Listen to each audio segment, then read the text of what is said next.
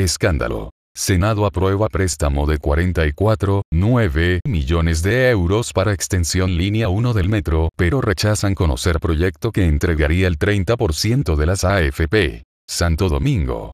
El Senado de la República, aprobó este lunes en segunda lectura un préstamo por 44,9 millones de euros entre el gobierno dominicano y la Agencia Francesa de Desarrollo, para aumentar la capacidad de la línea 1 del metro de Santo Domingo. La aprobación se produjo en horas de la mañana en la misma sesión en que los senadores también dieron voto positivo a la extensión del estado de emergencia nacional por 12 días. Se recuerda que la Oficina para el Reordenamiento del Transporte, OPRET, informó al inicio del año que habría una ampliación de las estaciones elevadas, ubicadas en Villamella como Hermanas Mirabal, José Francisco Peña Gómez, Gregorio Luperón, Gregorio Urbano Gilberti Mamatingo. En la actualidad el Metro de Santo Domingo cuenta con dos líneas, la primera parte desde la estación Mamatingo en Santo Domingo Norte, hasta la Paracentro de los Héroes en el popular sector de la feria mientras que la segunda línea recorre desde la estación María Montes, ubicada en la avenida Gregorio Luperón hasta la Concepción Bona localizada en la avenida San Vicente de Paul, frente a la alcaldía de Santo Domingo Este y al centro comercial Megacentro.